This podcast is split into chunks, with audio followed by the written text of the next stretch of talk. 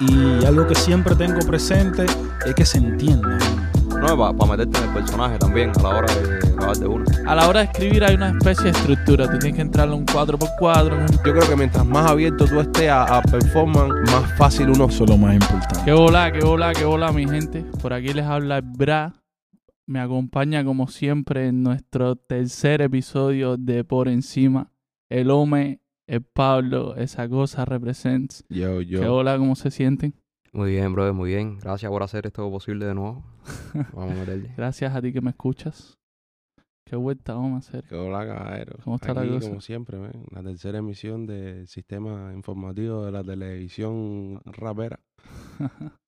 Hacer eh, um, hoy es un, un capítulo especial. Tenemos aquí a alguien que yo considero uno de mis OG en lo que es raperísticamente hablando. Un tipo que tiene más de 20 años de carrera, brother. Así que los años le respaldan el título. Mi hermano, el domi más duro, Newton 303. ¿Qué lo que, Gracias, mi loco. Qué lo que, qué lo que, qué lo que, familia? Qué hola, mi hermano. ¿Cómo te sientes, bro? Todo bien, todo bien, mi hermano. Gracias por la invitación. eh, y nada, vamos a darle a esto. Hacer nada, un placer um, esta entrevista, man. Como decía el hombre, más de 20 años de, de- en la cultura, bro. ¿Cuánto Aunque- tiempo llevas exacto? Aunque no se me note en la cara.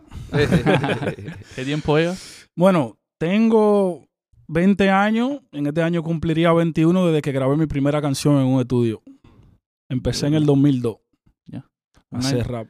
un año más que la aldea, bro. De 2003, tenemos old school aquí en la casa. Bueno, sí. Seré tanto tiempo, a ver, vamos a, a en- a entrar un poco. ¿Recuerdas cuál fue esa primera canción que, que escribiste? Bueno, la primera que escribí no me acuerdo. No te acuerdas. No, te juro No no, me hay acuerdo. pruebas de eso. No creo. Pero la primera que grabé sí me acuerdo. Se llamaba La Fantasía. Malísima.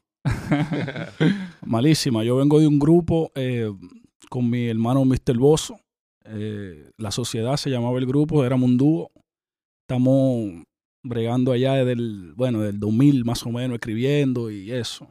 Haciendo freestyle y ese tipo de cosas. Hasta que conseguimos un estudio en el 2002. Teníamos esa canción escrita ahí, rap consciente, tú sabes. Qué duro, bro. Y fuimos y la grabamos y bueno, ahora me la encuentro malísima. y ¿Y fue qué, en Dominicana eso todavía. Sí, claro, claro. Qué tiempo tú llevas aquí ya en, en los Estados Unidos? Seis años voy a cumplir Seis ahora, años. en este año, sí. Duro, bro. ¿El traslado tuyo a- hasta, hasta aquí, hasta Miami, tuvo que ver algo influenciado con el rap o fue temas ajenos a No, La es rapeadera. tema, tema familiar. temas familiares? Familiar, mi mamá tiene ya más de 20 años aquí, so Claro. me trajo para acá y a mi hermano y eso. Sí, porque como hay tanto movimiento aquí, tú sabes, en la, en la, la zona de rap, pensé que, que venías por algo de, No, no. para salir adelante con la rapeadera y cosas. bueno, aquí empezaba a rapear de a duro. Ustedes Claro, son culpables del movimiento también. Oye, mi hermano, entonces el tema de la fantasía era ra conciencia. sí, mi hermano. Rap Eso. conciencia. No me sorprende porque hasa ahora se mantiene el sello ese, en, por lo menos en el trabajo tuyo. No sé del colega cómo se mantiene, pero el tuyo se mantiene bien sobre lo consciente, ¿verdad? Sí, normalmente se la línea un poquito hardcore porque la influencia mía realmente eh, del rap dominicano, rap en español, es de un grupo en República Dominicana que se llamaba Campamento Revolucionario. Eso suena Ese- un poco Eh, traumático para los no, cubanos. muchachos, sí, sí. sí. Para los cubanos eso debe sonar un poco... Pero es el grupo más duro que había allá, el más duro. ¿Qué pasa? Hay un rapero cristiano que se llama Redimido. Yo escucho el nombre. Redimido. igual. Bueno, yo escuchaba Redimido y Campamento. Redimido era como más consciente y Campamento era como más alcohol, pero sin perder como la, la conciencia. Y yo como que junté esas dos cosas y, y le dimos por ahí. Tú sabes. Desde que tú estás allá en Dominicana, me imagino que ya eso viene siendo old school, porque estamos hablando del principio de los 2000. Siempre hubo un piquete de, de- rapero que hacía consciente y otro que era como más cae, o, o hubo un momento en que estaba como naciendo eso y, ha- y había una sola línea. Porque usualmente cuando la referencia de rap dominicano que yo tengo son como bien cae y ver no sé qué, de pronto escuchar Newton cero- 303 es como que, ok, este, este tipo diferente, tú sabes, tiene su, su línea diferente. Siem- ¿Hay más gente que tiene esa línea también de, de rap consciente o, o son pocos? Sí, hay muchísima gente más que tiene rap consciente en su línea, dentro de su repertorio musical. Incluso eh, el rap callejero allá empezó con, bueno, el primer, el precursor que, que lo puso así a sonar, se llama Beethoven Villamán. Y duró mucho siendo como el rapero callejero por excelencia de allá. Tú sabes, era diferente porque antes era un poquito más eh, metafórico, más consciente, el que dijera la cosa más rara, que yo me voy por el espacio y navego los planetas. Ese era de que eso eran los punchlines. ¿Tú me entiendes? Claro. Entonces luego llega el lápiz y como que Duro. en esa misma línea, como que lo mezcla lo, lo- lo- la inteligencia con la calle. Y ahí el rap callejero ya, después del lápiz todo el mundo es rap callejero ya. Eh, Yo creo que ese es el balance perfecto ahí, ¿no? Sí, ya, yo creo que es ese. Pero yo quiero que tú me hables, eh, o sea, que me expliques un poco qué cosa es el rap consciente. O sea, la diferencia con, con, con otros tipos de, de rap. Coño, el rap consciente sería dar un mensaje, bueno, como lo dice su nombre, con conciencia. Da un mensaje con conciencia positiva eh, en lo que tiene que ver con la escritura pa- para, para la gente. ¿Me entiendes? Ahí, me, ahí eh, eh, eh, en los otros tipos de rap, o sea, en los otros tipos de línea de, de línea de rap, el mensaje a lo mejor no sea el mejor, pero no deja de ser rap tampoco. Claro. Tú sabes. Yo Sí, ma- pero en la manera de escribir, yo pienso que es un poco más, más complejo a la hora de, de buscar ideas y eso. No necesariamente. No necesariamente.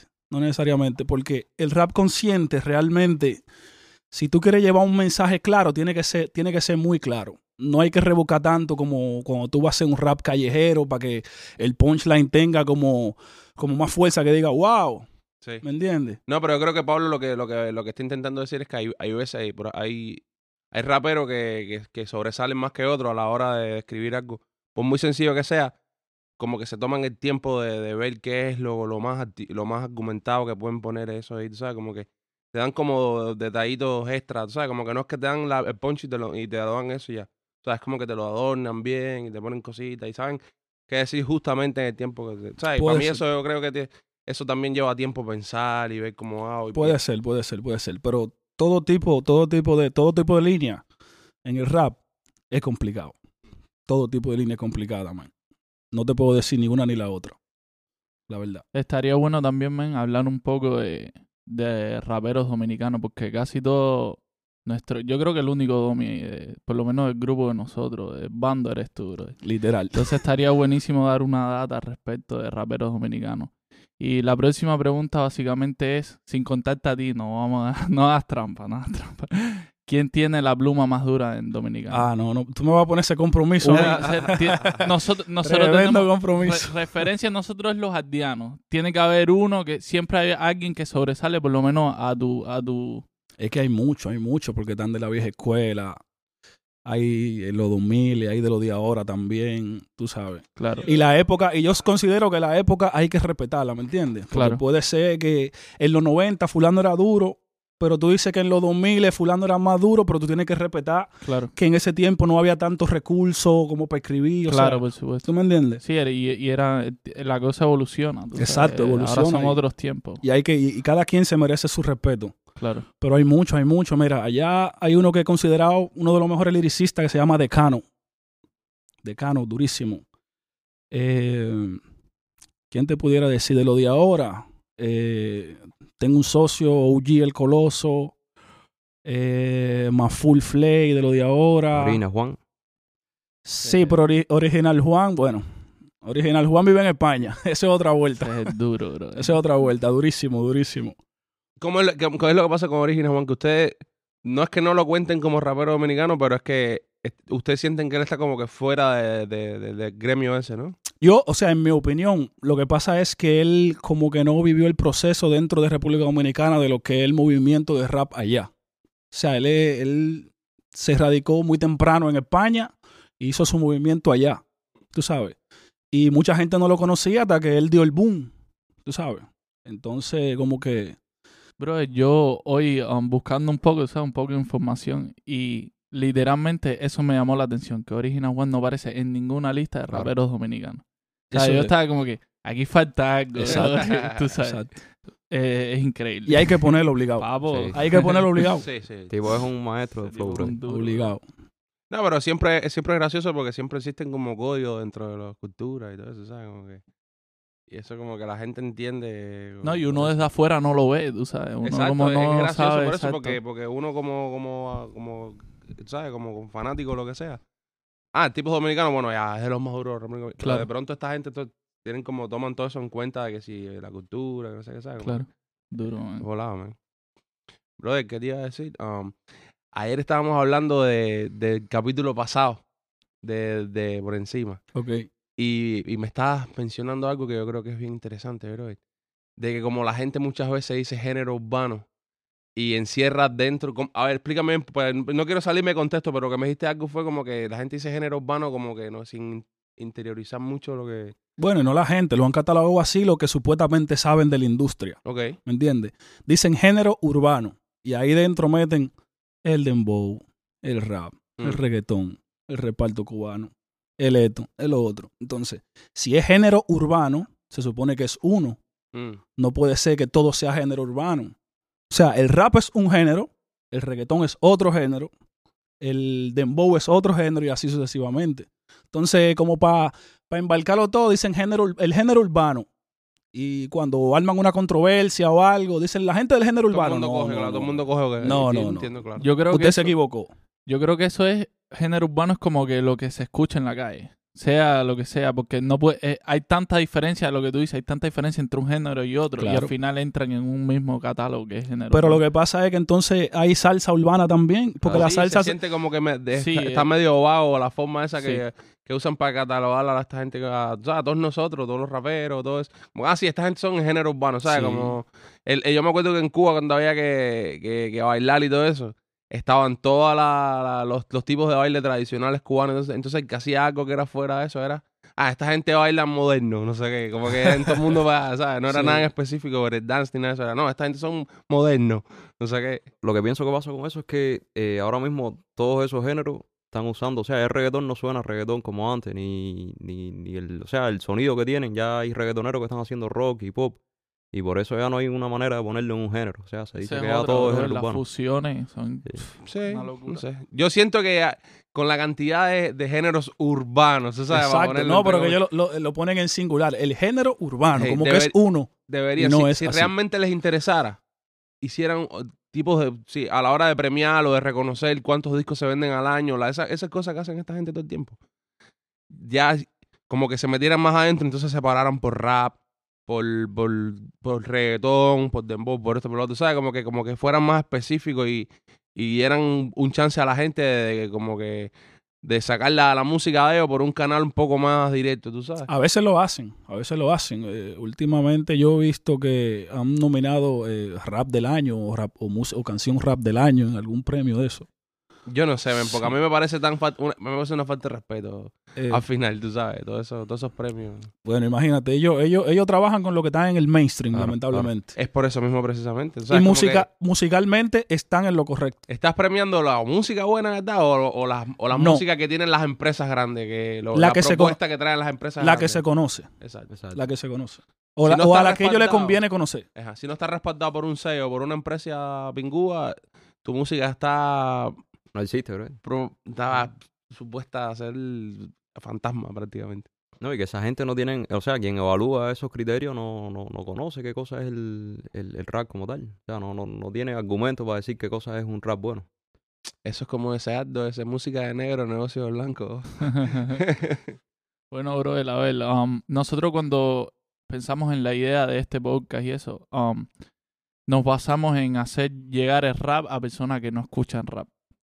Entonces, basado en ese, en ese concepto, si tú tuvieras la oportunidad de conocer una persona en la faz de la tierra que no ha escuchado rap nunca, ¿qué canción tú crees que sería la correcta para La primera canción. La primera, Wow. o sea, tienes una elección para gustar, para endulzarle los oídos a una persona. Wow. Dale, Qué piensa un poquito, bro. Qué Oye, difícil. ponle qué clase pinta. Qué, di- qué difícil, mío. Qué difícil. Puede ser difícil. de lo que sea, de lo Bueno, que se te ocurra. Para decírtelo, eh, eh, bueno, eh, experiencia propia, me ha pasado me ha pasado. Y tú sabes qué canción yo le puse a esa persona. Una de mis canciones favoritas que de rap, que cuando viene a ver mi favorita, para la pinga el mundo de Aldo. Uh. Qué duro, hermano. Qué buena lección. Qué duro, No había bro. pensado en eso, pero sí. Qué duro, man. Qué, privilegio que sea un cubano, bro. Los Sí, no. han puesto la bandera en lo más alto. Demasiado duro. bro. Increíble, bro. No, yo pienso que, o sea, los aldeanos lo que tienen es que, que, que- que es rico escucharlo, bro. O sea, la manera que escriben, la manera que Son se proyectan. man. es- o Son sea, genios. son perfectos para ponérselo a alguien que nunca ha escuchado rap porque se entiende muy fácil lo que quieren decir. Independientemente de que sean de otra nación. Tú vas a entender lo que ellos quieren Exacto. decir. Mira, eso es una buena sea. pregunta, man. Mira, ya que estamos hablando de eso, siempre terminamos hablando de los aldeanos adelante o atrás. ¿Cómo fue el impacto de esta gente en, en República Dominicana y en qué año más o menos tú recuerdas haber escuchado por primera vez un música o, o el nombre de esta gente por ahí? Eh, bueno, en, en los 2000, fue en los 2000 que yo primero escuché de ellos. Puede ser el 2008, por ahí, 2009, por ahí. Duro. Y primero escuché a Aldo. Y yo y el pana mío, eh, el bozo que canta conmigo, nos preguntábamos siempre, ven acá, pero que ellos, él dice que los aldeanos, nosotros no, no, escucha, no, no, no sabíamos del otro, de quién era el otro parte del grupo. Claro. Muchachos. Sí, claro, lo que pasa es que Aldo tiene mucho disco en solitario, bro. Sí, no, y, y- y es, y, bueno, la- las canciones de él llegaban prim- llegaron primero por algún motivo Claro. allá. Y bueno, hasta que un día yo estoy en mi casa y el socio me llama y me dice, Newton, encontré al otro aldeano, ven a escuchar esto. Ya que tú no sabes qué canción era. Carta sí sé. de presentación. Bro. Vamos, sí, qué duro. De pinga. ¿Qué pinga es? Qué Duro, pinga, duro, eh. Estoy de nuevo aquí. Qué duro. Bueno, Tú- pues, Bueno, ¿tú sabes quién llegaba, quién llegó primero? Randy. Randy Acosta. Randy Acosta Randy sí llegó primero, yo lo conozco desde antes de los aldeanos, sí, mucho bro. antes. Sí, porque él también emigró. Él hizo su, la talla por Venezuela. Sí. ¿Qué te Sí. parece, Randy? ¿Qué te Randy parece? durísimo, bro, durísimo. Él es de los pioneros de rap en español, bro.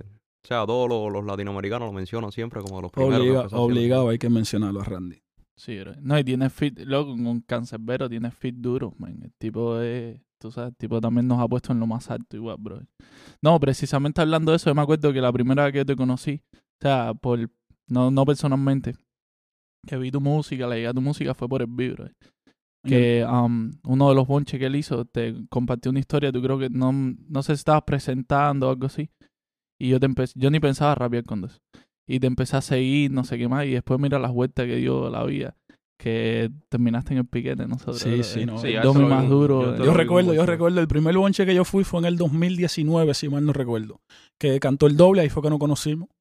Cantó el doble. Yo siempre lo veía a ustedes Mm. por ahí, merodeando. Y ni, ni, ni nos conocíamos. Llevamos No, no. dos meses de, conocidos. Oye, eso. No, dice antes. Él dice antes que nos veían los bonches. Oh, Bueno, sí, sí. a mí por un lado, a ti por otro, pero yo Claro, le digo que separado, nos claro. conocíamos ni nada. Sí, brother. Duro, man. Era así, No, yo me acuerdo que la primera vez, eh, ese bonche que fui, yo no me perdía uno. Bueno, no me pierdo uno, de hecho.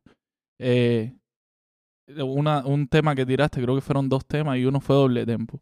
Y yo me quedé como que, oh, shit. ¿de Sí, yo creo que eso le da este un, ya cuando un rapero te tira un doble tempo, como Papá, que, oh, espérate. Eso es un skill que te pone así como que, ño, este tipo la hecha de pinga". Eso es una habilidad extra, bro. Una es otro- habilidad. Otro sea de habilidades. Sí, completo. si quieres hablar un poco de eso, men, tú sabes, darle un poco de info a, a la gente que está empezando. ¿Qué cosa es doble tempo? De, sí, exacto, que...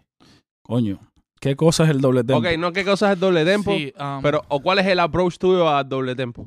Para ti, que es un buen doble tempo y, y qué es lo que hace que los doble tempos tuyos, eh, a tu criterio, sean diferentes a- al clásico doble tempo o al doble tempo que tú sabes, que te das cuenta que tú dices, ok, esta manera de doble tempo es, por ejemplo, de Bian, o esta manera es de, en inglés, no sé, como que esto de es como Busta Rhymes, por ejemplo. Exacto. como Como Twista, Twista, o como Tech Nine. No, y si tienes algún tipo de estructura también, algo... Sí, es un sello, al final todos tienen su sello. que Exacto. quieres. Bueno, yo lo primero que hago es dibu- dibujar el flow que yo quiero que lleve. Y algo que siempre tengo presente es que se entienda, men. Sí, Que se entienda. No hacerlo para que, oh, él canta rápido, pero no lo entiendo. No, no, no. Que se entienda. Duro. Que se entienda y con flow, bien fluido, ¿me entiendes? Siempre me cuido también de la palabra que puedo pronunciar rápido y no. Si hay una palabra que es la que lleva, ahí, ahí me toma tiempo. Si hay una palabra que es la que lleva por, por ¿sabes? Por default, ahí, y no la puedo pronunciar bien, esa vaina me mata la cabeza. Mm. Porque tengo que buscarle un sinónimo. Sí, pero uno sabe si, si encaja o no encaja, ¿verdad? Sí, lo que pasa es que a veces no la puede pronunciar bien cuando está Mm. cantando rápido. ¿Me entiendes? ¿Has, Por, escrito, por X o Y. ¿Has escrito doble tempo a capela? Sin instrumentales. ¿O crees que es Eh, necesario un instrumental para poder dibujar la... Dijiste que empezabas por la melodía. Para dibujar esa melodía necesitas un instrumental como tal. Eh, siempre mejor con el instrumental. Claro, Pero a capela se puede hacer también. se puede hacer. Sí. Pero con el, si es con el instrumental, ahí te fluye solo, Claro. básicamente. Mm. Y por ejemplo, tú sugieres que sean palabras cortas o, o hay algún tipo de matemática ahí que tú dices, no, es esto y esto. Que no sean palabras difíciles, men. Difíciles de pronunciar, De diría yo. sí. Sí. Eso sería lo más importante. Porque acá a mí me gusta que se entienda. A mí me gusta siempre tener buena dicción, tú sabes, que el mensaje llegue claro. Eso es importante, bro. Ahí Ah. hablando, hablando de eso, me, me acordé de hace dos días, estuvimos aquí grabando y tuvimos ese mismo problema, creo que fue con Brian, de, o sea, a la hora de, de organizar las palabras con respecto a la, a la dicción que tienen. O sea, que, se, que se trabaja con las L o con las S. Eso, eso es algo que la gente no conoce, ese, ese trabajo que ustedes pasan con respecto a eso. A la hora de rapear rápido, a la hora de pensar todas esas cosas, la lengua se te traba. Sí, muchachos, yo cuando yo escribo algo y veo que no, que no cuadra, tengo que cambiarlo. Sea, tengo que cambiarlo. Una palabra más corta que entre, ¿sabes? Para no enredarme yo mismo. Claro. Bro, um, eso, bueno, ya que tú lo mencionaste, ah, ¿cómo le vamos a poner al tema, bro? Que grabamos? Eso hay que pensarlo bien. Oye, grabamos una canción que no tiene nombre todavía, que hoy no voy a decir qué día es porque no importa, pero Ese tema está duro. en este año 2023, mano. Bueno, la, la- la grabamos el mismo día que Cancelbero cumplió Oh, qué duro. ocho años, El ocho 20, años de su ¿verdad? fallecimiento. Rest in peace, Cancelbero, mi hermano. Se grabó el Cancerbero. 20 de enero. Oye, Cancerbero. Oye, vamos a hablar de Vamos a hablar, sí. bro. Ah, bueno. Háblame de Cancerbero. Y mira, yo conocí a Cancerbero. Mira, me siento un poco mal en alguna parte de mi corazón porque antes que el tipo se muriera, yo escuchaba el nombre Cancerbero y no me despertaba ningún tipo de ganas de chequearlo, ni nada, porque como que ño, qué nombre más, ¿sabes? Como que era como ponerse para mí la bestia, eh, Godzilla, el monstruo, tú sabes, como que a Cancerbero. Yo sé que, ¿sabes? Yo sé que Cancerbero es el perro con las tres cabezas, el infierno. y cuando se murió, me, me llamó la atención el respeto que le estaba dando todo el mundo de pronto. Y como que, oye, te parece que el tipo no era ningún improvisado, bro. Pero yo como con- conocí a Cancerbero fue... Um, él vi tiene una frase que dice, yo soy el rapero favorito de tu rapero favorito, algo así. Y entonces yo oí a muchos raperos favoritos míos mencionar su nombre. Y yo decía, bro, y lo conocí, a ver, no después de viejo, viejo, pero ya era grande, bro. Después como que... Mano, y después que eso, ah, yo vi que- ya, pero pasó el tiempo y cuando me, me pusieron, yo creo que la primera canción que escuché fue Pensando en ti. Duro. y esas canciones de amor, bro, por lo menos a mí, bro, me parte. El Duro, tema ese que tú tienes me complace, bro, ese es mi tema, ese es mi tema. Cada vez Duro, que el tipo la disfruto, echa en cualquier disfruto. lado, yo siempre le grito, oh, ese es mi tema. sí, Oye, duro, pero- duro, duro. Entonces escuché, bro, el ese tema de Pensando en ti, como, coño, qué duro está esto, bro. Y después escuché Maquiavélico. Uf, y empecé, hasta que uf. escuché Jeremías 17.5, loco. uf. Mira, loco, cuando yo escuché el tema de Jeremías 17.5, yo digo que a partir de ese, ese fue- eh, esa canción y ese momento fue clave para mí tomar la decisión de empezar a rapear después. Porque, bro, dije, ya ser, un rap puede ser cualquier cosa, bro. Literal. te- te estoy, para ese tiempo no voy a dar detalles, pero yo estaba lleno como que un poco de tallas oscuras en mi cabeza y todo eso. Y de pronto ver que ese tipo se liberaba de esa manera, porque es liberador hasta escucharlo, imagínate escribirlo. Claro. O sea, este tipo salirse de todas esas cosas que tiene en su cabeza, como que yo digo que hay directamente una conexión entre escuchar esa canción y yo empezar a escribir mis canciones y empezar a tratar de, de, de averiguar cómo tener mi estilo y todo eso. Así que referencia. Cancerbero es para mí clave, clave, clave, clave en la música. Homero. Cancerbero, de casualidad fue la talla, pero que rime y todo para mí es, un, es tremenda talla. Duro el cancerbero, mi hermano, duro. Brother, eso es algo que yo se lo recomiendo a todo el mundo, porque a mí Cancerbero me, me hizo entender el rap, me hizo aprender a disfrutar el rap. Y, ¿sabes? Lo conocí por... O sea, lo aprendí a escuchar por ustedes. Yo lo conocía de antes, pero, pero nunca lo escuchaba y no me llegaba, bro. O sea, a alguien que no ha escuchado rap, que no lo entiende, es difícil que le llegue Cancerbero, pero a la, a la vez que lo logren entender, ya ahí se, se le abre una puerta. O sea, se, se Todos aprende a te- todo el en que abras las entendederas, bro. Exacto. Pero no, o sea, yo quisiera que hagamos eso en algún momento, explicar frases de Cancerbero. Eh, Es un expli- capítulo completo, estru- Exacto, estructura de canciones, para que, para que verdad la gente lo entienda. Claro, claro que sí. ¿Cómo, claro, cómo cómo te llegó Khan a ti? Eh, por un pana. Un pana me lo enseñó. Mira este tipo. eh, que, que, que, que posteó fulano en su página, que le, le puso, alguien por favor que me diga el nombre de este pana que lo escuché por ahí en una canción, y la primera canción que escuché de Cancelbero creo que fue Epílogo. Mm, Creo que fue epílogo. Estos malditos mediocres de mierda de pana ya me tienen harto. Sí. Yo me quedé yo, wow, ¿qué es lo que con este pana? Que está duro. Tú sabes que el, el, el instrumental de Épico era originalmente para esa canción. Porque él escribió con el tema de Jay-Z con Eminem, ¿verdad? Eh, no, el que le escribió con el tem con Renegade fue Na. Nah. Na. Ah, entonces esa, bueno, Esa el- fue una de las primeras que escuché también. bueno, mala mía, pero el, el instrum- es que eh, eh, hay canciones que yo la, me parece que son una, pero son otras. El instrumental de, He- de Épico era para ese tema, bro. Paná. Para nada. Ok. Y mira tú que al final, im- imagínate, es, es épico sin el, instrumental de épico. No, tan loco. Para que sepa, no, ese, durísimo. tema, ese tema es épico. No hay fallo, no hay fallo. Entonces, ¿qué me estabas diciendo? Que, que, eh, había un tipo preguntando por la canción y tú escuchaste Epilo. eh, Ahí fue cuando lo escuchaste Epilo. Esa era la canción. la primera vez. ¿Y qué te pareció? No, durísimo. Yo me quedé como sorprendido diciendo como, coño, ¿y este tipo? ¿Quién es este pana? ¿De dónde es? ¿De Venezuela? Sí, ¿Estabas aquí ya o estabas No, yo estaba allá, eso fue hace mucho. Todavía. o sea, y tenías, mucho. bueno, sí, me imagino que tenían como acceder a internet para buscar la Sí, música. claro, claro, claro. Y lo, Sí, claro. empezaste a chequear, me imagino, tratar Sí, de... lo chequeé, las canciones, y durísimo, durísimo. Hasta también que él, él yo creo que en un verso por ahí lo dice como el que no me ha visto se sorprende, no sé, no recuerdo qué es lo que dice, hasta que lo vi. Y yo dije, este hombre tiene esa voz, Sí, que le vi la cara y dije, sí, papo, sí. Sí, Dios hacer, es. Sí, impresionante. sí, sí, sí, sí. sí. Sí. No parece. Yo pensaba que era un tipo, Eh, una, una onda polaco. sí. Sí. Ah, Polaco, él dice, él dice, él dice, quien no me ha visto subestima. Típico de que el que cree que mientras más care culo, más tiene rima. qué monstruo, bro. Qué facilidad para no, no, una cosa terrible, terrible. Y jovencito, se murió a hacer. Sí, El Club de los no, 27. No, 26 creo que. No, no, Por el ahí. Club de los 27. Si no me equivoco, es el Club de los 27. Por ahí, por ahí. De madre saber que, que de todos los raperos que estamos hablando tienen el mismo tiempo rapeando que Newton. Esa es casi mi edad, bro. Una puta locura.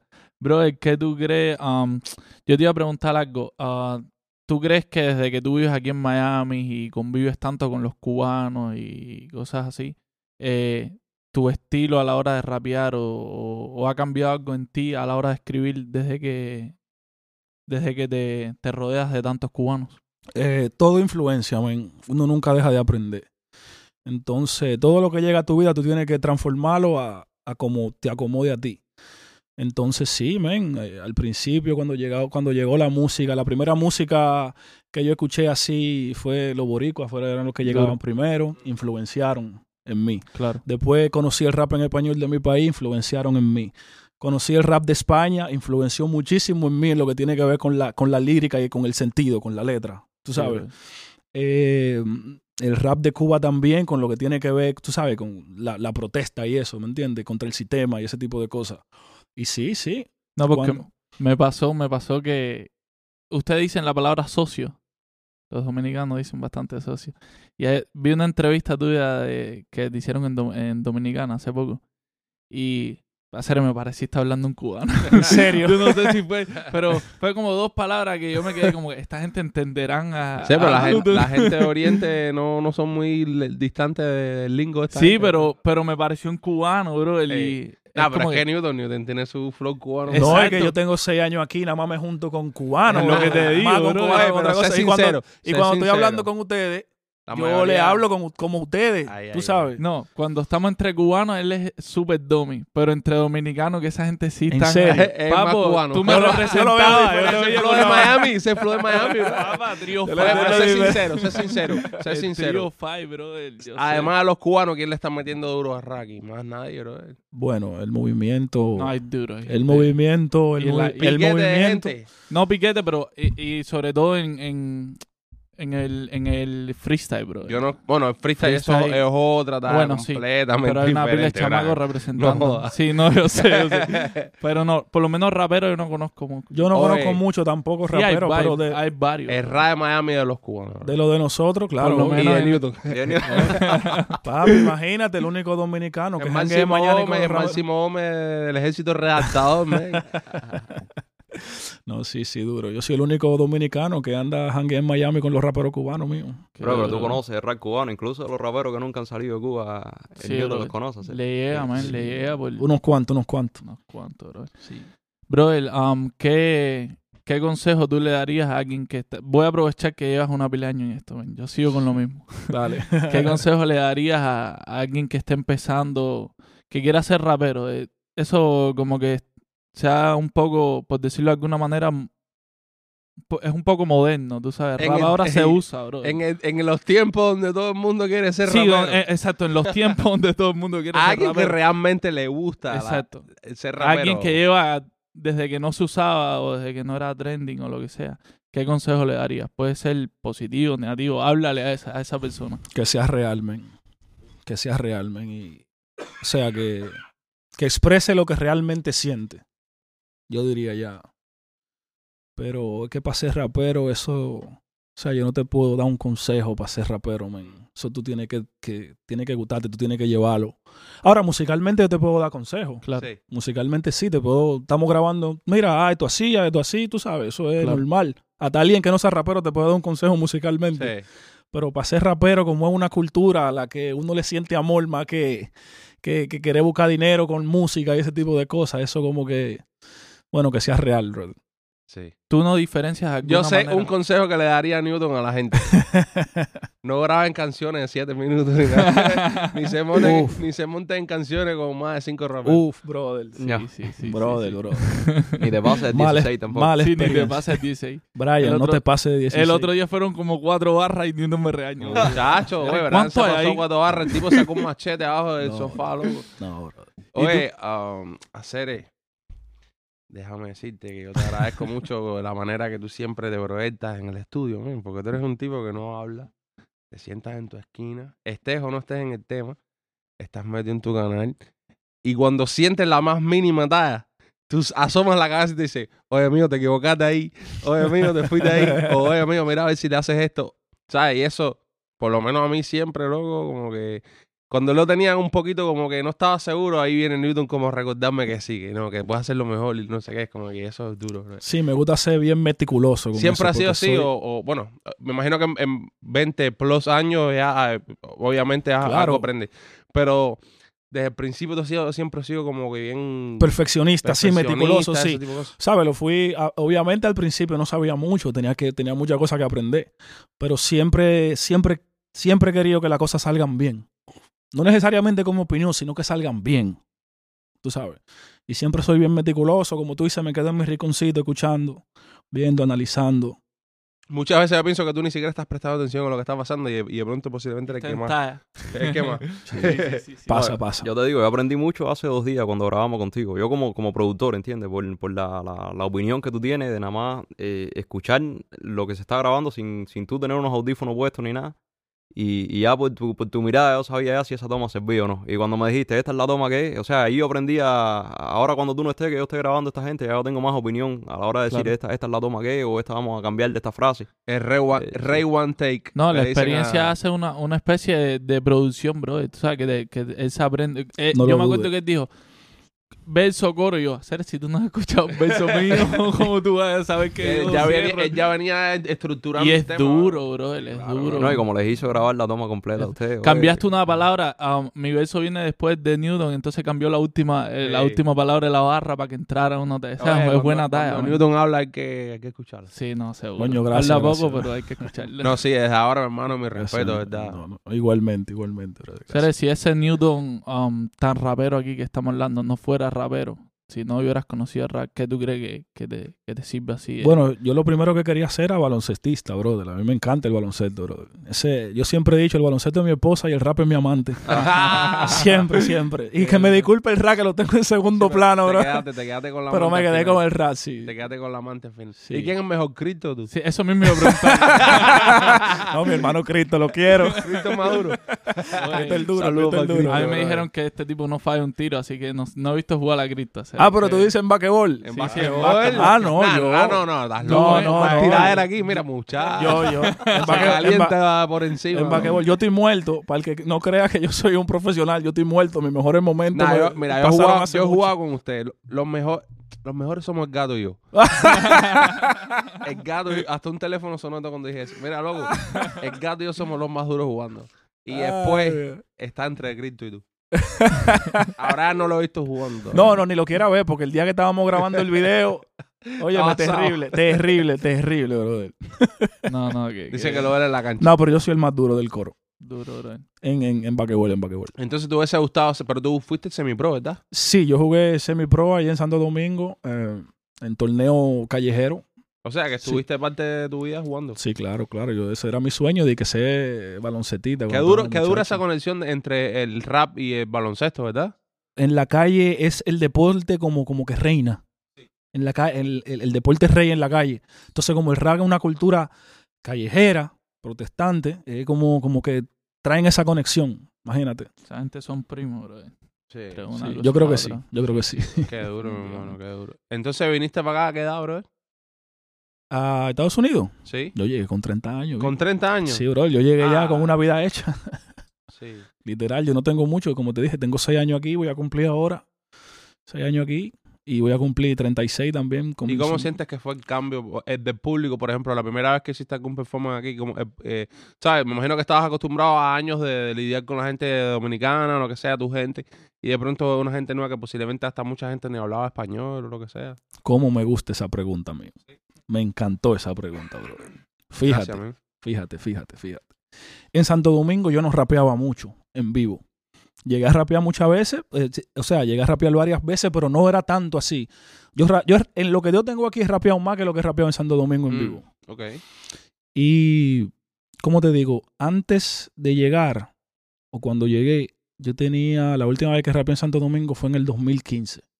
Un amigo mío estaba grabando el video y se le borró. Ese día y se le borró. Entonces, cuando el Bian me da la oportunidad, un saludo para Bian, el que nos ha dado la oportunidad a todo el mundo ahí a, a no conocer un poquito más El papá Aquí. de tu papá. el papá de tu papá, de tu papá, de tu papá. Eh, yo tenía cuatro años, más o menos cuatro años que no rapeaba. Imagínate, del 2015 al 2009, cuatro años que no rapeaba, que no pisaba una tarima. Imagínate los nervios que yo tenía, brother. Imagínate tú. Entonces, me pasó que yo soy como, vamos a decir, como Cristo. Yo no fui profeta, yo no fui profeta en mi tierra. Yo no fui profeta en mi tierra. Aquí la gente me apoya más que lo que Suele suceder. Sí, que lo que solían apoyarme allá. Tuve mi momento, tuvimos, tuve- tuvimos un buen momento allá. Yo y el Bozo y otro socio mío que se llama John Business. Un saludo para John Business, que es de los de mi generación que estamos activos. Que sí sonamos un poco a nivel casi mainstream, pero en ese momento no habían tantas redes sociales, no habían, eh, o sea, tanto medio para uno darse a conocer a emisora y página de internet solamente. Pero, no había a nivel de calle había un movimiento grande. Sí, claro. A nivel de calle sí, nos conocían, los chamaquitos, esto, sí. Y tuvimos ese momento de brillantez, pero por inmadurez y por no conocer el, vamos a decir, la industria de ese momento, que en ese momento no era una industria, eh, no, nos quedamos ahí. Mm. Nos quedamos ahí. No, no, no, no pudimos escalar más. No, pero imagínate, uno, uno le, to- le toca vivir lo que le toca vivir. Claro. Entonces, además, cuando llegué aquí, sí. Cuando llegué aquí, sí, el amor de la gente fue sí. principalmente el de ustedes, los cubanos. Oye, yo amo Cuba. Oye, yo me siento un cubano más, bro. De verdad que sí, brother, de verdad que sí. Nosotros te sentimos así, man. De verdad que sí. Pero, bro, ¿tú no crees que eh, esta pregunta se le hizo el doble también? ¿Tú no crees que venir para Miami te medio que cam- me ayudó a cambiar un poco tu discurso, tu flow quizá, tu, tu percepción a la hora de hacer las cosas? Realmente, realmente no. ¿No? No, realmente no. Realmente no, porque yo tengo mucha influencia también del, del rap americano. So, yo vengo con eso arrastrándolo desde Claro. ya. O sea, Mm. yo sé lo que es y lo que no es. Pero, por ejemplo, palabra, un slang o a la hora de, de, de decir cualquier cosa, un dicho. Yo trato de ser neutro, pero uso mi slam y mi jerga dominicana siempre, tú sabes. Trato de ser lo más neutro posible. Antes era bien dominicano cuando estaba en Santo Domingo, porque tú sabes, ahora como tengo ya un poco, ¿sabes? cultura, más sí, no, te- audiencia te ayuda, sí. de diferentes países, trato de ser neutro, pero eso no importa. Es como te digo, el rato tiene que decir lo que tú tengas que decir. Claro. No importa cómo tú lo digas. O sea, tú tienes que decirlo y ya, y listo. No, mira, es gracioso porque yo siento que para mí es lo contrario. Yo siento que, que el hecho de estar aquí, bueno, no sé porque no, como no cantaba en Cuba, no, te- no tengo como compararte. Pero sí puedo reconocer un poco quizá la manera en la que pienso. Y creo que, que en mí por lo menos influenció bastante. La talla de, de venir para aquí, para Miami y, y, ¿sabes? Como que conocer un poco más de cultura y gente y no sé qué, y ver cómo funcionan las cosas. Tienes más y- referencias. Sí, ¿no? Y No, el y la sonido vida- incluso, tú sabes. y como la que vida te cambia como quiera que sea. El Estás, sonido incluso, tú estás sabes como viviendo que... otra realidad. Hey, Bueno, eso, en el eso sí. Miami es, es algo que tú ves todos los días, porque tú, la gente que tú ves caminando, de la manera que están vestidos, de la manera que se expresan, de la forma que hablan y todo eso, es muy, muy hip hop, ¿me entiendes? En eso sí, en eso sí, tú sabes, en cosas nuevas, como una realidad diferente, cosas nuevas para escribir, ideas sí, pero no A eso necesariamente. me refiero, a eso me refiero. Bueno, claro, porque estoy viviendo en algo sumamente diferente a lo que yo viví en Santo es a Domingo. eso es lo que me refiero, bro, es a eso. Sumamente diferente, sin olvidarme de aquello, obviamente. Pero lo que tiene que ver musicalmente y en el flow, no. Yo siempre he tenido mi norte y siempre he sido así. Ah, no, pero yo me refería ma- mayormente a las vivencias. Porque, por ejemplo, a mí me, cam- me cambió la vida literal conocer a los artistas de la generación mía de verdad, ¿tú sabes? Conocerte a ti, a Doble, a esta gente, ¿sabes? Que, que son gente que vienen con propuestas frescas, que no sé qué. Y entonces, de pronto eso me inspira, ahora de tener esa gente que yo pueda llamarlos por teléfono y que yo pueda janguear, no sé qué. Y saber que tienen el talento que tienen, eso para mí es tremenda inspiración a la hora de grabar juntos o cualquier cosa. ¿Entiendes? Entonces, e- esa generación que hay en Miami ahora y, ese, ese, ese ambiente que se respira. Ayer alguien me estaba mencionando en One Time Expo. Saludos para la gente de One Time Expo, loco, para Tony y toda esa gente. Alguien me estaba diciendo, bro, qué rico se está poniendo el rap Miami, loco. El rap está tú. cogiendo un flow, bro, otra vez como que se, se siente como si fueran en- hace unos, unos años atrás, tú sabes. Te estoy hablando de alguien que, que, que, que ha vivido otras, eh, otras Sí. etapas, tú sabes. Y de Sí, pronto me dice, bro, qué rico se está poniendo el rap Miami. Le digo, bro, esto está empezando ahora mismo. Porque yo siento que te está cogiendo una fuerza. Gracias a sí, todos nosotros sí, que sí, estamos aportando un granito de arena, brother. No, hay una pila de gente haciendo cosas por la cultura. No, sí, brother. brother, durísimo. Y Ok. gente- durísimo. Brother, ¿qué viene ahora de Newton 303? Bueno, estoy preparando un EP eh, que todavía no tiene nombre. Eh, contiene seis canciones. Eh, lo está produciendo Milo Montana. Eh, y eso viene quizás. Quería que fuera para febrero, se me ha atrasado un poco. Pero espero, espero que, que, que- que pueda retomar ese trabajo y, y tirarlo pronto, en verdad. ¿Cuánta- ¿Cuántos temas más o menos? Seis tío? temas. Duro. Seis temas. Qué duro. Ven acá, tú tienes, tú tienes disco, ¿verdad? ¿Perdón? Tú tienes disco fuera. Eh, disco, eh, no. EP. Real- ¿Qué te digo? Under, vamos a decir, undergroundmente, Mixtape, undergroundmente sí. O sea, a ver, a ver, ¿cómo te explico? ¿Tú tienes algún tipo de compilación que yo pueda encontrar en alguna red social? Discúlpame, pero lo tuve en mente de buscarlo, pero yo, o sea, como, como te conozco hace tiempo ya y, y estoy al, al día, yo me siento que estoy al día con tu música hace tanto tiempo, tú sabes, no, no, no he tenido la necesidad quizá de ir atrás a buscar algo clásico que tú tengas a lo mejor. Pero ¿tienes algo clásico, algún disco viejo tuyo o alguna coproducción que tengas así? Real No coproducción, alguna producción, discúlpame. mixtape o EP tengo en las redes sociales dos. Dos ¿Cómo se llaman esos solamente. discos? El último tiro de mixtape, que fue el último que saqué hace ya, creo que fue en el 2021, salió en el 2021, con colaboración con mi hermano MR Bozo y John Business, somos los tres. Que salimos ahí, el último tiro de mixtape. Y hay otro que se llama um, Entre tú y yo de mixtape, que eso somos yo y el Bozo. Porque como le decía, yo vengo de un dúo. Originalmente un dúo. Exactamente. Y ese lo, lo hicimos como, como, como mixtape también y está ahí en las redes sociales. Pero lo que he hecho undergroundmente, desde que empecé, que hicimos como tres o dos, quizá, eh, compilaciones así, esos temas se perdieron en el tiempo. Ni siquiera tú los tienes. No, brother. Quizá, bueno, puedo- puede que tenga uno o dos viejos así, que tengan, vamos a decir, más de 15 años. Pero no están posteados. No, men. ¿Te te gustaría en algún momento postear? Bueno, sí, hay uno posteado, me acordé, hay uno posteado que se llama Los 10 Mandamientos. Somos 10 raperos. Ese tema es como del 2003-2004. Y lo tengo en mi canal de YouTube, Los 10 Mandamientos. Hay pruebas, hay pruebas. Tú te puedes, tú te puedes, tú te puedes, te puedes dar cuenta incluso en la voz y en la forma de rapear y en el, eh, en la- como suena la, la pista, la mezcla, que es viejo. Claro. ¿Sabes? Te puedes Eran dar cuenta. tiempos. Y hablando un poco más de, de lo que viene, que, que yo creo que hay mucha gente esperando, por lo menos nosotros está- estamos locos. Eso es Duro, algo, duro, bro. duro, duro. Claro, bro. Eh, ¿Quieres dar alguna pista, algo de que nos puedas decir al respecto? Eh, bueno, Algo Rap- que tengas pensado. Rap duro, bro. Rap duro. Rap duro, bro. A mí me gusta el rap, tú sabes. Rap a los raperos. A mí me gusta el rap a los raperos.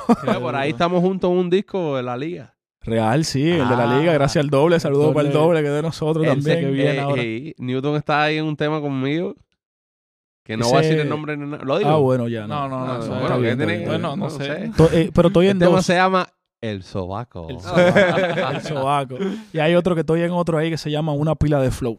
También. Una pila de flow. Una Esta pila está flow. en la liga. Ese está en la liga también. Oh, qué Duro. duro, bro. Sí, eh. sí. Qué duro. So, qué se Ese viene fue- musiconga dura para este año. Yo creo que ese fue el primer tema que grabamos todos juntos donde Raciel. Pero ustedes todavía no estaban. No, no existíamos No, nosotros no cuando aquello. no. No habían llegado todavía. Duro, bro. ¿Qué te iba a decir, bro? Yo- esto es una pregunta para los tres. Vamos Porque yo, o sea, he tenido el placer, el placer de verlos en vivo una sola vez. Y, ¿sabes? Te- eh, casi siempre estábamos los juegos escribiendo, los juegos grabando. O sea, háblenme del proceso para prepararse para una presentación en vivo. O sea, yo pienso que ustedes ensayen los gestos, o sea, la manera que van a, a expresar el mensaje ese, en, en- a defenderlo en vivo. Eh, bueno, yo no ensayo, brother. Yo no ensayo. La experiencia, la Yo experiencia. simplemente, simplemente ubico las canciones que digo que, quiero cantar. Eh, voy donde alguien que me ayude, algún productor para que me prepare el show. Y ya. Eso es- Hacer, nosotros somos un poco finalistas, la verdad. Pero a la vez siempre tratamos de vernos antes del, del, del evento, Para unir los versos. para la producción nos gusta hacer los cortes. Y vamos, hemos usado, por ejemplo, hemos hecho eventos que hemos usado tres beats uno encima de otro con tres versos diferentes. O sea, tratamos de hacer la producción, la edición del beat como tal para, para presentarnos en vivo y ensayar.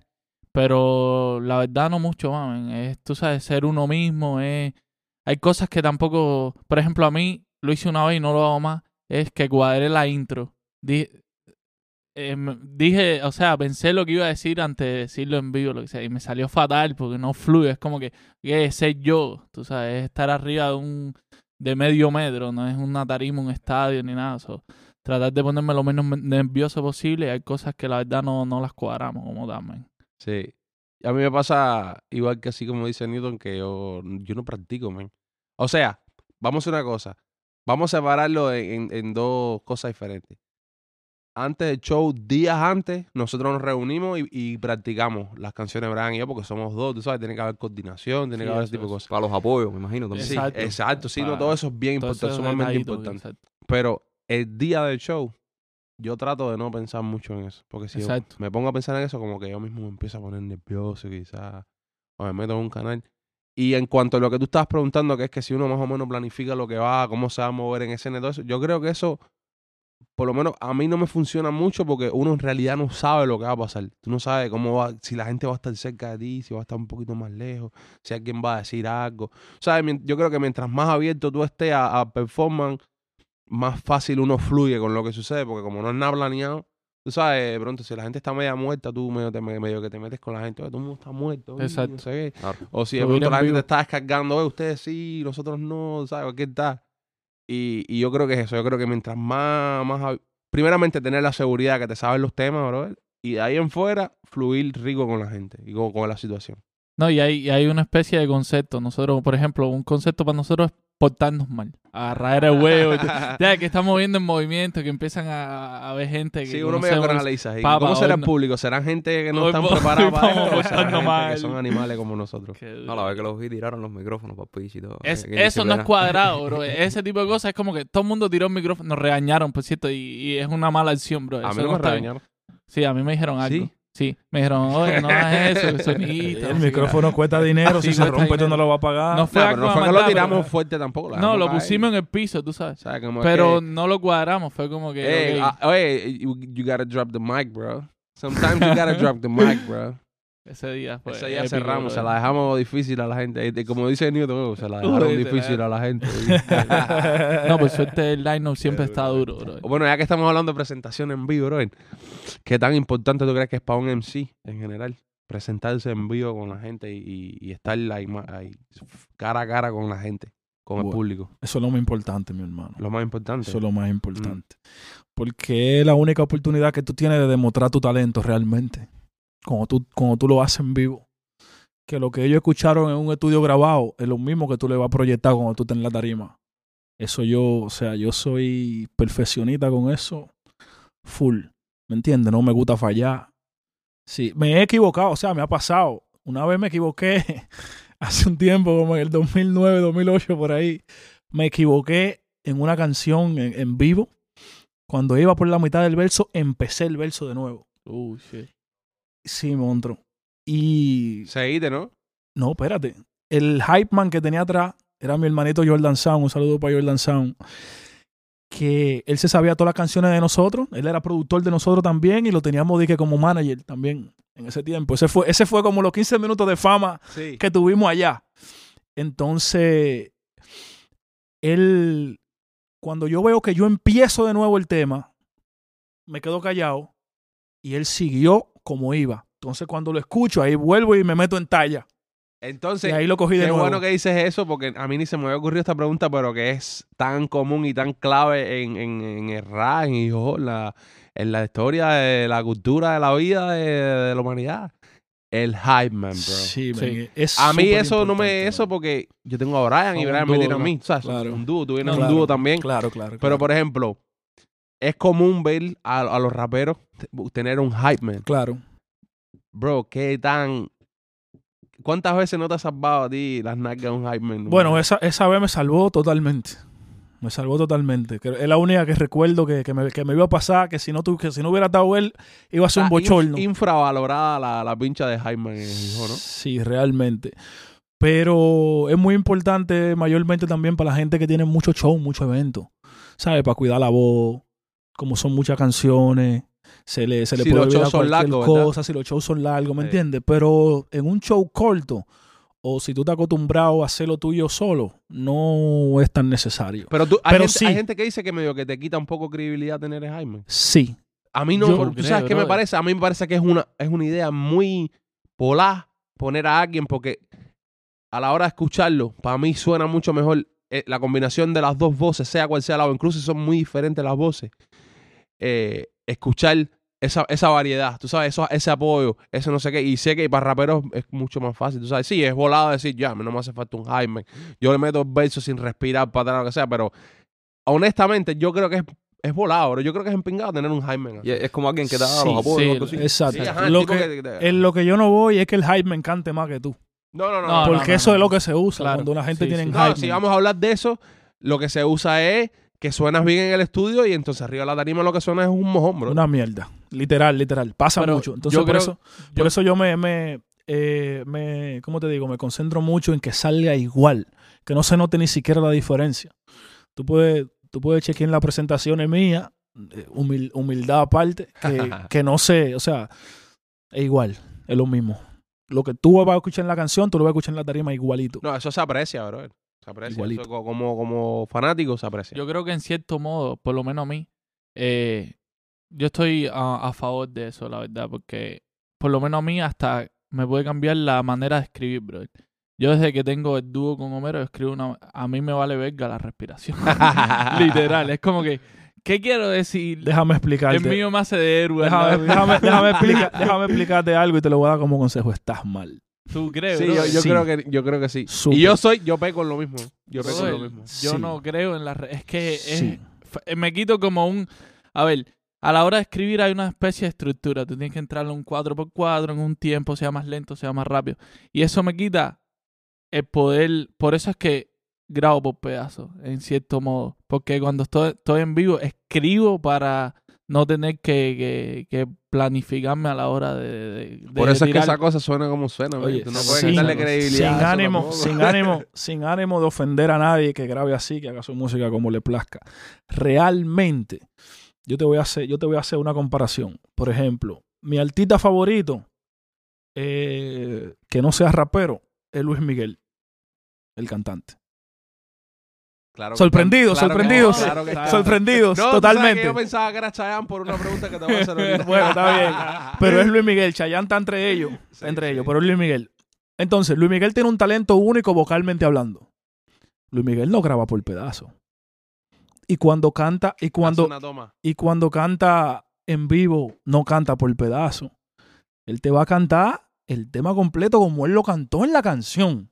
¿Me entiendes? Entonces, cuando tú tienes tu talento, ¿me entiendes? O la forma en que tú grabaste la canción, eh, básicamente eso, eso es lo que tú tienes que enseñarme que tú eres capaz de hacer eso en vivo. Sí. Porque si tú no eres capaz de hacer eso en vivo, entonces que yo estoy escuchando. No, yo soy capaz. A ver, a ver, eso es un.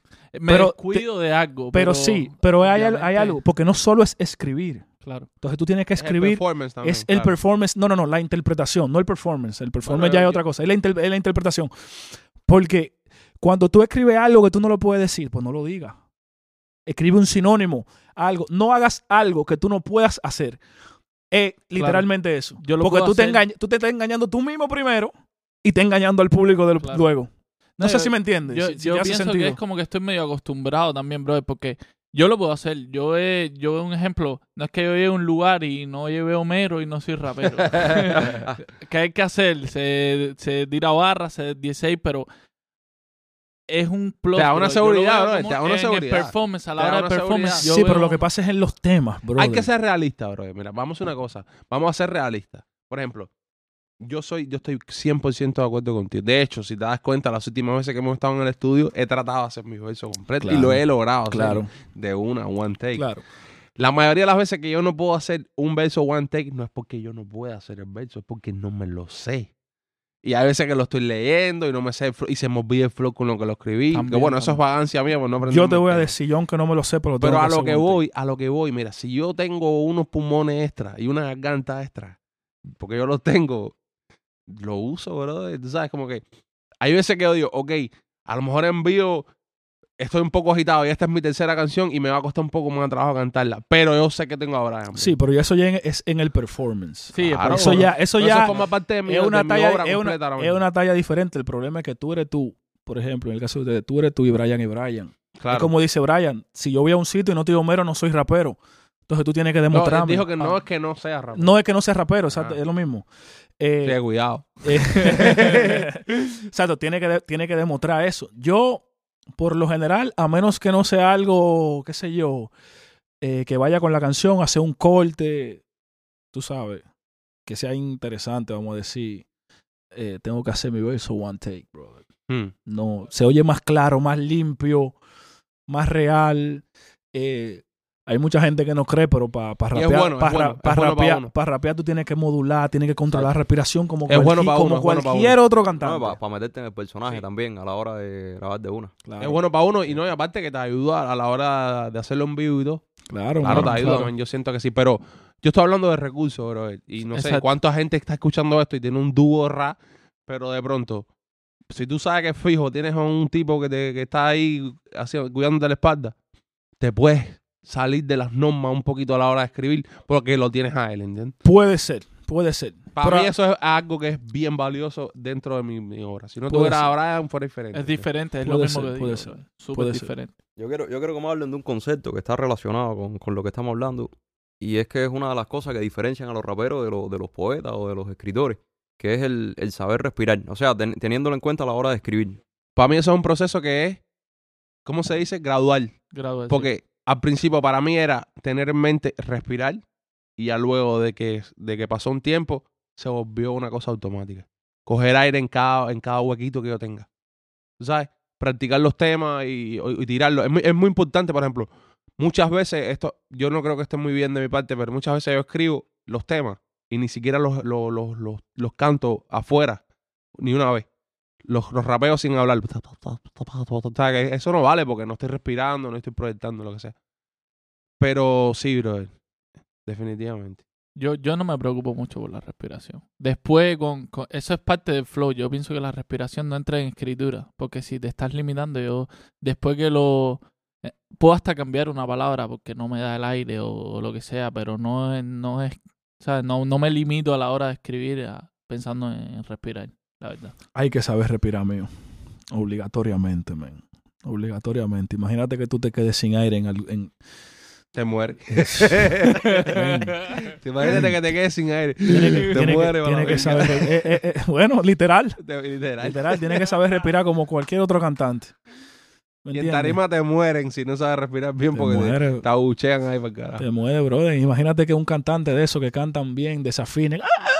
le salga un gallo, ¿me entiendes? Por una respiración, por algo. O sea, tú dices, Pero, "Wow". pero es algo que tú tienes en cuenta a la hora de escribir. siempre, Mira, siempre, siempre. has siempre tenido varias opiniones diferentes a nosotros, bro. Es súper cool eso. O sea, Sí. porque no es que una esté bien, otra esté mal, es que es diferente. Bueno, la mía está bien. Porque es Domi más duro y no hay más nada. Bro, eh, um, nosotros tenemos como estructura también, es parte de, de- del diseño que le hemos dado a este podcast. De escoger un... No tiene que ser la mejor, no tiene que ser la última, no tiene que ser. Escoges un verso tuyo, nos los dice y le hacemos una especie de análisis entre todos aquí, los presentes. La podemos poner De un tema. también para que se. Podemos Ah, ponerlo. Vamos, podemos ponchalo poner- primero y luego Dale, dale, dale. bajamos y analizamos. De una, dale. Vamos a poncharlo Ready, ready, primero. ready. casa. La vida se va como el humo de un cigarrillo. Por eso no presumo de cadena ni de anillo. Consumo cada insumo del rap con el que brillo. Predico la moral, se me olvidan los calzoncillos. Cada noche en vela peleo con el insomnio. Escribo lo que anhela mi mente cual pandemonio. Yo no hago novela para dar mi testimonio. Pero entro con cautela persiguiendo mis demonios. Sé que la ignorancia es la madre de la pobreza. Por eso la abundancia musical de la perversa. Mi voz no se financia mediante ninguna empresa. Mi única ganancia es el trofeo de tu cabeza. Sean bienvenidos al lado negro de Yin Yang. Del loco conocido porque nunca lo callan. Me quisieron ver vencido, hundido, pero fallan. Yo nunca me he rendido, aunque hace tiempo me humillan. Versos que te caen de lejos como una granada. El pleito no es parejo si tú nunca dices nada. Te voy a dar un consejo, aunque tú no me agrada. Mejor vete parando que se acerca tu parada. Mi única defensa son las rimas que compongo, la cual es tan propensa a demostrar cuando la pongo. La pista se pone densa y sabrosa como el mofongo. Que tú eres el mejor es una ofensa, yo me opongo. En mi plataforma tengo pocos seguidores, pero de todas formas los que están le brindo honores. Se trata de la norma de principios y valores, la horma que conforma mi visión antitraidores. De lo que se cocina aquí te traigo la receta. Rapero de vitrina para mí son niños de teta. Lo prendo con benzina y coge fuego tu libreta. Aquí no se adivina, se jodió el que no le meta. Me paseo en el instrumental, lo cojo chilling. Como Alan Iverson cuando jugaba en Philly. Si yo fuera el bozo, digo, así no, Billy. Tú no tienes flow, tú lo que tienes un Richard Millie. Un estilo negro, pero con letra consciente. Por ti yo me alegro, siempre el del hip hop lo siente. LS Studio, Miami presente. Esto es rap latino para toda mi gente. Hacer aquí no se adivina. se jodió que no le meta. Ya Mira lo para sabe, acá, ya lo Para sabe. la pinga, loco. esa línea, esa línea es una galleta por la cara. Duro, duro, pinga ese duro. tema, hermano. Duro, duro, gracias, amigo. Y quieres que te sea sincero, no lo había escuchado. Sí, ¿Sabes qué? Sí lo había escuchado, pero Sí, no lo había escuchado como lo escuché ahora. O sea, con atención. el, el empezar lo reconozco, Claro. de, de haberte escuchado cantándolo, Sí. pero no lo había escuchado como ahora. Y esa línea en específico resuena conmigo porque ahora mismo hoy por hoy como está el que sabe del piquetico que hay aquí Claro. en Miami raperito, Claro, del claro. bando ese, los más bandoleros del bando. El que no le el que no le meta se jodió, ¿no? Se jodió mío. Hay que meterle. A mí lo que me llamó la atención, porque una de las cosas que me pasa a mí es que cuando estoy escribiendo digo cosas personales, por decirlo de alguna manera, y yo digo, nada, esto la gente no lo va a entender. Y hay veces que hacen referencias en las canciones y yo no lo entiendo, ¿entiendes? Y me, me, me gustaría preguntarle. Hay una barra que tú dices, como dice Bozo o algo así. Como Oh, dice Bozo, aquí no... así no, Billy. Así decir. no, Billy. Hablamos un poco de eso porque no tenemos la oportunidad de conocerlo y lo han mencionado varias veces. Sí, lo que So, pasa es que el gozo es como mi hermano de otra madre. Por eso. Baba, por eso. el, el bozo él es el Brian mío, ¿entiendes? Por eso, por eso te digo. antes. Lo- Lo conozco Y por las redes, entonces Personal, que- personalmente, personalmente, un gusto personal, o sea, porque tú sabes que para yo decir algo de que muy grande, tiene que ser alguien que lo conozca mucha gente, como si fuera un referente. Yo te puedo decir, fulano es el mejor rapero que hay en, el- en habla hispana, pero lo tiene que conocer por lo menos la mayor parte del público que escucha rap. Pero para mí el Boss es uno de los mejores lyricistas que existen, brother. A mi entender, a mí me pasa eso brother. con el doble. Yo a mucha gente le trato de hablar. Sí. Yo trato de colocar al doble en un lugar. Como o sea, bien en alto. el round grande, pero la gente siempre me saca eso. Sí. No, que no mucha gente lo conoce. Exacto. no sé. Entonces me quedo con eso. pero a nivel de talento, de lo que tú conoces de él, o sea, yo entiendo que, óyeme, el bozo, muy duro. ¿Y qué, y qué referencia? duro. Hablamos un poco de la referencia que hiciste. Aquí no Billy. Que... Lo que pasa es que allá decimos como así no, cuando, cuando tú Sí. pones un huevo, hace algo chicle, algo malo. Nosotros decimos, así no, loco, ¿cómo tú vas a hacer eso? amigo?" Claro. Entonces, no sé de dónde fue que le escuchó eso, de así no Billy, y él se cogió, se cogió una temporada cada vez que alguien hacía, el, así no Billy. Duro, bueno, ¿tú te acuerdas la, la serie de Arnold? What you talking about, Willy? Sí. ¿Tú te Sí, acuerdas? Sí, sí. Eh, algo parecido así. Entonces yo digo, si yo fuera el bozo, digo, así no, Billy. Oye, Tú no ¿quie- tienes flow, tú lo que tienes es un Richard Millie. Oh. ¿Quieres entonces, um, quieres explicar, o sea, quieres leernos la, la- los versos y ir explicándonos poco a poco lo que tú entiendas que es relevante? ¿sí? Bueno, ¿le damos completo o...? o- Empieza de arriba y lo que tú sientas así que va... No tiene que ser completo el verso, pero No, ver. si tú sabes que hay alguna 16. barra así, como por ejemplo el ejemplo que yo te puse, si tú tienes alguna barra, incluso no tiene que ser en el principio. Oye, mira, esta barra es esto, esto. Si tienes algo así a- a, eh, Sí, para directamente que puedas analizar. seleccionar, si no, empiézalo. Bueno, sí, bueno, yo comienzo básicamente, la vida se va como el humo de un cigarrillo, por eso no presumo de cadena ni de anillo, o sea, la vida se va rápido. Ok. Uno no tiene tiempo para estar queriendo enseñar a la gente cosas que uno no es, ¿me entiendes? Consumo cada insumo del rap con el que brillo, predico la moral, se me olvidan los calzoncillos. Yo predico la moral aunque ande en calzoncillo, porque la moral es la moral y eso es indiscutible. Mm. ¿Me entiendes? Entonces, cada noche en vela peleo con el insomnio, escribo lo que anhela mi mente, cual pandemonio. Yo no hago novela para dar mi testimonio, pero entro con cautela persiguiendo mis demonios. O sea, eh, vamos a decir, eh, escribo lo que anhela mi mente, cual pandemonio. Yo escribo lo que mi mente quiere, no importa que sea ruidoso, porque el Mm. pandemonio es como un sitio confuso. Sí, No me importa que sea confuso, es simplemente lo que yo siento. Sí. Yo escribo lo que yo siento. Como que no te limitas a la hora No, de- no me, no me limito. Si quiero, de- si quiero decir algo, lo digo. día. Si Claro, quiero decir algo, lo digo y punto. Eh, pero entro con cautela persiguiendo mis demonios, siempre cuidando el mensaje. Claro. Porque tampoco voy a reproducir, ¿sabes? Mis demonios es como mi parte oscura. la parte oscura. ¿Me entiendes? Y tampoco me interesa que la gente se lleve un mensaje de mí como oscuro, como malo. Es controlado. ¿Entiendes? sale, claro. Eh, ¿Qué otra cosa? Sé que la ignorancia es la madre de la pobreza, por eso la abundancia musical de la perversa. Mi voz no se financia mediante ninguna empresa. Mi única ganancia es el trofeo de tu cabeza. Eso me gusta. Sean bienvenidos. ¿Te- ¿Quieres que te Papá, sí, eso está Bueno, duro. O sea, se, se explica sola, se explica Sí, sola pero, básicamente? pero me gusta, tú sabes, si, si Sí. puedo decir algo. Sé, eh, bueno, eh, mi voz no se financia mediante ninguna empresa, o sea que a mí nadie me paga para decir lo que yo digo, para hacer lo que Nadie yo te hago. respalda. Mi única ganancia es el trofeo de tu cabeza, o sea, que tú le llegue, que tú le llegue y que te guste, Y que te llega a ti. que te llegue, o sea, Ajá, que le guste, que te guste. qué duro. Eh, sean bienvenidos al lado negro del, del yin yang, del loco conocido porque nunca lo callan. Me quisieron ver vencido, hundido, pero fallan. Yo nunca me he rendido, aunque hace tiempo me humillan. Eso es talla como cuando a uno le hacían bullying en la escuela. Yo sufrí, Duro. yo sufrí mucho el bullying en la ¿Por ser escuela. rapero? No por ser rapero, por Oh. ser más chiquito y Ah, flaquito. Sí, sí, ah, ok, ok. Sí, tú sabes. Tú sabes, tú sabes algo al respecto de eso. A mí, yo de alguna manera no me gusta cuando la gente dice la palabra de una manera diferente. Yo lo llamo inflar la palabra. ¿Sabes? Como que la palabra es la palabra, juégala con eso. Y a los dominicanos se le escucha con un flow. yo creo que esa talla la inventaron ustedes. Entonces ten- están los cubanos ahí tratando de inflar las palabras, no sé qué. Bro, te lo digo en serio. Yo cuando escucho eso es como que me hace interferencia y a usted le queda con flow por la pronunciación de ustedes, tú sabes, por, por los cortes que dan, la, la manera que, que, que articulan, creo que queda perfecto. bro. Sí, cada quien, cada, cada país tiene su acento ahí para poner el mismo flow. Continúo.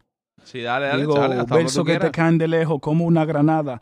El pleito no es parejo si tú nunca dices nada. Te voy a dar un consejo aunque tú no me agrada. Mejor vete parando que se acerca tu parada. También esa se explica sola, básicamente. Sí, sí. Como que tú no vas a poder conmigo aunque haga lo que haga. ¿sabes? Eh, mi única defensa son las rimas que compongo, la cual es tan propensa a demostrar cuando la pongo. O sea, con lo que yo me defiendo con las rimas que hago. ¿Me entiendes? Y cuando uno dice demostrar cuando la pongo, cuando un dominicano dice yo la pongo, es porque le mete, o sea, Claro. yo le meto. Eh, la pista se pone densa y sabrosa como el mofongo. Que tú eres el mejor es una ofensa, yo me opongo. Eso me encantó, bro. Eso me encantó porque hace referencia a lo de la joda, lo clásico de la joda. Sí. Yo me opongo. En mi plataforma tengo pocos seguidores, pero de todas formas lo que están le brindo honores. Se trata de la norma de principios y valores, la horma que conforma mi visión antitraidores. Tú sabes, también entiendo que se explica sola. Eh, de lo que se cocina, aquí te traigo la receta. Rapero de vitrina, para mí son niños de teta. Lo prendo con benzina y coge fuego tu libreta. Homero, aquí no se adivina. se jodió el que no le meta. Bro. Esa es mi preferida. Sí, esa, esa es dura, bro. Esa es dura. Es cosa- e- esa barra resume una vila de, de verdad. Claro, Porque brother. así es. Sí, bro. la sobre funciona así. todo- Sobre todo si estás metido en el mundo del rap. Sí, bro. No, yo creo que en todos los mundos, por lo menos del arte, bro. Bueno, sí, Hay que meterle. ¿Tú crees que, mira, esto es una buena pregunta también. ¿Tú crees que en otros géneros se, se, se respeta y se toma en cuenta tanto eso de- de- del poder de, de lo que uno habla, la verdad, de ser real hasta la muerte? Prrr. Eh, ¿Qué te digo? Eh, no creo que haya otro género que se respete tanto como en el rap, brother. Así. Tú sabes. Pero lo que sí hay artistas que respetan su discurso. Independientemente del género. Sí, ¿no? Independientemente del género. Hay artistas que respetan su discurso. Bueno, acaba de ocurrir algo muy raro. Acaba de ocurrir algo Bueno, muy raro hacer ahora. Brother, Explícate. eh, yo pedí un trago de cerveza, bro, y este tipo me ha enseñado una lata que para mí completamente desconocida. Que no voy a decir la marca porque puede ser que eso es un problema. No, te- no, no, no tenemos sponsor aquí. Exacto. Bro, esto qué pinga es, bro. no, qué Fue pinga cara es, de bro. agua, yo no Bro, estoy qué enfermo, clase algo así como si me hubieras mierda, dado. Parece que le pasé la lengua a, la- a una pared o una cosa esa. Coño, hacer No. qué cosa más mala, bro. ¿Qué- qué Déjame está probarlo, pasando? déjame probarlo ahí, bro. Coño, qué cosa más mala, bro, para la pinga. Y Newton lo estaba tratando de hablar, pero yo no podía disimular la cara esa, bro. Que yo, loco. Esto está bueno, bro. Lo que no pasa sabe nada, bro. No. Eso no sabe ni Lo agua. que, lo que pasa es que pensaste en algo y fue otra Oye, cosa. qué, ma- qué malo está eso. Yo no dejo, yo no dejo que esa gente me patrocine, bro. De la cara de, de la cara que puso Homero, ya hasta se me olvidó lo que estaba diciendo. no, pero no lo vamos a decir, no lo vamos a decir. Mano, Eh, qué malo está lo toma eso, Pablo bro. nomás. Qué malo está eso, bro. que venga, tomártelo imaginando de Le doy cerveza. 5 dólares al que se acuerde de lo que Adentro estábamos una- hablando. Él dijo, yo, refrescante. Le doy No, 5 dólares al brother, que se acuerde de lo estábamos que hablando estábamos de- Bueno, el tema se llama Sigo Firme, lo pueden encontrar en mi canal de YouTube. Yo soy Newton303, mi canal de YouTube, perteneciente a la- al mixtape, el último tiro de mixtape, se lo recomiendo, tiene como siete temas. Newton C303, MR Bozo, John Business. Qué Estamos duro, bro. Qué duro, qué duro, qué duro. Bueno, Pero Si les parece, vamos cerrando. hacer, eh, um, yo creo que, que falta, man. ¿Qué falta? Que nos acabemos de pegar ya, man. Sí, bro. Falta sacar toda la música que estamos. Deja que venga el temita con Newton, bro. Uh, Eso Eh, oh, El temita sí, sin nombre. El tema que no tiene nombre. El tema que no- bro. no tiene nombre todavía. Qué bueno, Yo estoy qué loco por empezar a trabajarlo ya. Pa- brother, porque po- está- Oye, déjame, no. déjame cantar mi verso aquí, espérate. No, no, No, no, mentira. si quieres la echamos arriba no, no, no. No, no, pero mira, esto- Ah, sorpresa, esto sorpresa. Antes que, se- antes que de, de que cerremos, una pregunta que quería hacer. Dale, dale, dale, la que tú quieras. Si ¿Qué quieren, si quieren, seguimos. Que te dije ahorita. No tienes apuro, ¿verdad? No, yo no. Qué bueno. Bro, mira, qué bola con el tema romántico que sacaste. Me ¿Cuál? parece una balada. Duro. Parece un bolero. El de Disfruto Challenge. No, No. No, no, El que, Uno es, que- que... el que es dedicado a tu mamá, bro. Oh. Se acabó el tema y yo dije, ¿cuándo Newton rapea? Por eso yo era que yo rapeo. pensaba que tu Qué preferido duro, era. Chayanne porque yo pensaba ¿Verdad que se parece a Chayanne el Eh. tema? Tienes un flow Chayanne ahí, no puedes decir que no. Lo que pasa es que, mira, también otra cosa. Antes, como te digo, mi artista favorito fuera del rap es Luis Miguel. O sea, yo me crié escuchando música romántica. Mm, Yo quería ser cantante a toda costa. sí. Pero yo no canto. ¿Te sientes no- cómodo cantando cuando lo haces? Realmente Bro, yo no tan canto. porque- pareciera cuando escuchas esa canción Que canta. que canta, bro. Sí. yo puede que entone un poco, que afine, pero yo nunca he tomado clase, nunca. O sea, yo no soy cantante. Literalmente yo no canto. Yo no canto. Yo quizás pueda si, si practico, si tomo clase. ¿Me entiendes? ¿Y qué pasa? Yo lo que quería era ser a cantante, brother. Y bueno, no, no pude. Literal. Y me metí, a- Entonces y me querías ser metí a rap- y me basquetbolista, a tampoco rapero. pudiste ser basquetbolista y tuviste que ser rapero. Rapero, Pero ¿Sabes qué? Gracias a- al poder rapero. que del universo, el poder del rap, a Dios y a toda esa gente que fuiste rapero. Sí, y con esa canción pasa algo interesante que realmente yo hago, o sea, ¿cómo te explico? Hago versos eh, de canciones de gente que me gustan y lo, y lo grabo. Eh, fulanito, fulanito, cantando. Pa, y lo grabo. Y se lo mandaba a mi mamá, tú sabes, y eso. Y se lo mandaba al bozo para que escucharan, a ver qué tal. uh. Y, y nada, un día estamos eh, en la casa de la mejor amiga de mi mamá. Estamos ahí comiendo y estamos hablando de todo y escuchando música romántica así. Y ella me dijo, así es que yo quiero escucharte a ti. en una canción así. Tú sabes, porque está cansada de, de escucharme diciendo malas palabras en los ratos. ¿Sabes? Entonces le dije, yo le digo, coño mami, pero yo no canto. No, pero no importa. Así es que yo quiero escucharte una canción. Yo sé, porque yo he escuchado cosas que tú me mandas. Y, y- Sí, y suena ya, ya, bien, y suena bien. Y yo, bueno, está bien. Entonces yo pensé y digo, coño, déjame hacer una canción. Ya que mi mamá me lo pidió, Sí, se la voy a dedicar a ella. Qué duro. Tú sabes, se la voy a dedicar a ella. Tengo un pana, Yuriel, que vive en New Jersey, que fui y la grabé allá con él, que el pana es durísimo. Canta y eh, yo le dije, yo quiero que tú me la grabes, que me la mezcle, me la materice y más que todo me dirijas cantando. Porque, o sea, de cantar, nada. Y bueno, y ahí quedó, se llama Mi Primer Amor y está en YouTube también, dura, durísima. ¿Y qué, qué, qué, qué opinión tuvo tu mamá cuando la escuchó? No, le encantó, brother. claro. le Le diste por la encantó. el gusto, ¿no? Sí, le encantó, le encantó. O sea, wow, sí. Y Se la regalé, se la regalé, la saqué 5 de noviembre del año pasado porque sí, el día de su cumpleaños. Se la regalé de cumpleaños. Qué duro, amor. Duro. ¿Y te ves en un futuro haciendo más proyectos como ese? Wow, no me veo, ¿no? ¿No? Literal no me veo, pero algún día me tiene que salir algo. Sí, sí tengo cosas escritas en ese flow, pero tal vez no para grabarla yo, ¿Y hay algún otro género que te cobraría así? Grabar un re o algo así. Eh, tengo, tengo un reggae rap, yo tengo un reggae rap que Pero se llama así cantado también. Eh, el coro, sí. Oh, el El coro, cantado, Ah, coño, está bueno. Sí. ¿Cómo se llama el tema? ya no. Ya no. Incluso yo, una vez que estábamos haciendo el, el, el, el ensayo de, de- de un espacio que yo iba a estar, yo lo canté y tú me dijiste de que eso sería bueno cantarlo con, tocarlo con banda. Sí. Sí. ¿Te acuerdas? Duro, sí, como no, bro. ¿Te acuerdas? ¿Tú tienes esa canción grabada? Sí, eso está en YouTube también, está ya en no, YouTube? claro, Yo lo voy a buscar. man. claro. Está buena, esa canción está buena. Oye, ah, ¿hay algo de lo que quisieras hablar, algo que quisieras agregar, bro? Eh, coño. como dice el Brian, uno se queda así como... Sí, son preguntas que van a- al interior. No, nada, mi gente. ¿Qué te digo? Eh, gracias, Miami, por el apoyo. ¿Dónde, ¿Dónde te encontramos, ven? Eso es Bueno, en YouTube, yo soy Newton3013. Se pueden suscribir a mi canal en Instagram, Newton Pregunta, rayita abajo ¿Por 303. qué dale. 303? ¿Por qué Uf. Newton? Bueno, buena pregunta. ¿Por qué Newton? Buena ¿Por qué pregunta. Newton 303? Una pregunta que debía ir al principio. que haber abierto Buena pregunta. También pasa algo Hacer interesante. esto por encima. Sí, somos esto por diferentes. Nosotros somos diferentes. es bien interesante eso. Mira, fíjate que el, eh, te digo que empecé a grabar en el 2002. Yo cuando empecé a escribir, cuando íbamos a grabar la primera canción, yo no tenía nombre de rapero. Y uno siempre se acostumbraba a decir los nombres en el, eh, al final, en el outro. Fulano de tal, fula- con fulano de tal. con- Las pautas. Entonces, resulta que yo no tenía nombre. Y un día antes leí en el periódico, salía en el periódico, había una sección que decía como datos curiosos. Y decía que Newton había sido, nom- Isaac Newton había sido nombrado el hombre del milenio por cosas que, por sus aportes y todo. Y yo dije, coño, Newton. Digo yo, Newton, está bueno, está bueno ese nombre. Y le fui preguntando a panas míos si conocían algún rapero que se llamara Newton.